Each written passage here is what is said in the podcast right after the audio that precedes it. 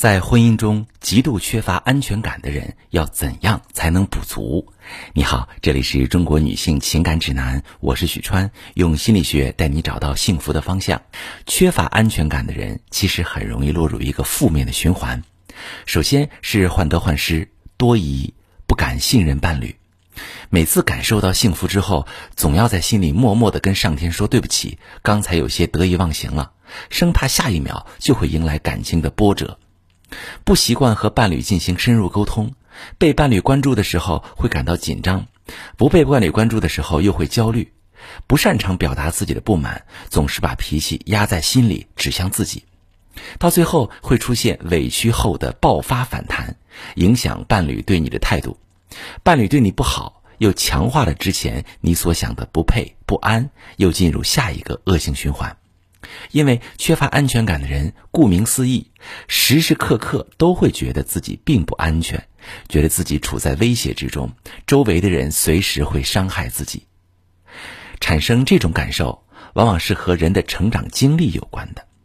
生长在充满爱的环境，自然就知道周围的人都是好的，可以信任的，也知道怎么样去向别人表达关心和爱，觉得自己是被信任的、被支持的。即使遇到问题、遇到伤害，自己也有能力解决问题。生长在不被重视，甚至被打击、嘲讽的环境，就总是需要随时戒备，生怕自己捧出来的真心，第二天就变成别人的笑料。同时，因为一直接收到的都是负面的沟通方式，所以他们会觉得不会有人真心支持自己、爱护自己。每一次情感中的伤害，对他们而言都是天崩地裂。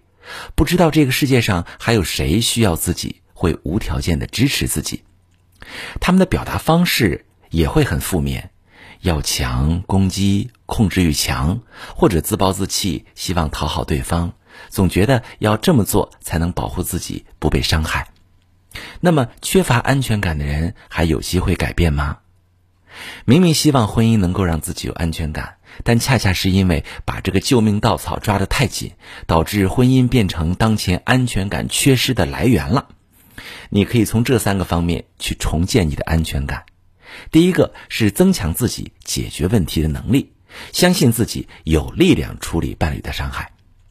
安全感低的人很容易感到伤害，一句话语气不好就会让你想半天。安全感高的人，即使跟伴侣吵架，也不会觉得自己会被讨厌。他们始终相信自己存在的价值，也会不害怕去解决问题。你可以尝试想象法，想象伴侣做了一件伤害你的事，然后把你想到的感受写下来，接着你一条一条的去回看，在这些想法里有哪些是事实，有哪些是感受，很快你就能分清楚内在的恐惧和理智的担忧，从而减少精神内耗，提升自己的安全感。第二个，你可以找到你的重要他人，建立深度的连接。如果你以前没有体验过深度的情感连接，不能相信爱的稳定性，那么你可以先从与他人建立关系开始。很多时候，重要他人是家人，但如果你的家庭不能给你支持，那么伴侣甚至心理咨询师都能成为这个角色。当你学会了经营感情的方式。让伴侣理解安全感缺失是怎么一回事，让他学会应该如何与你相处。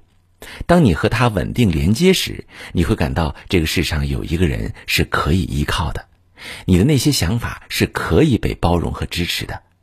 在这个过程中，你逐渐能有勇气去面对世界，不害怕独自一人去承受风浪。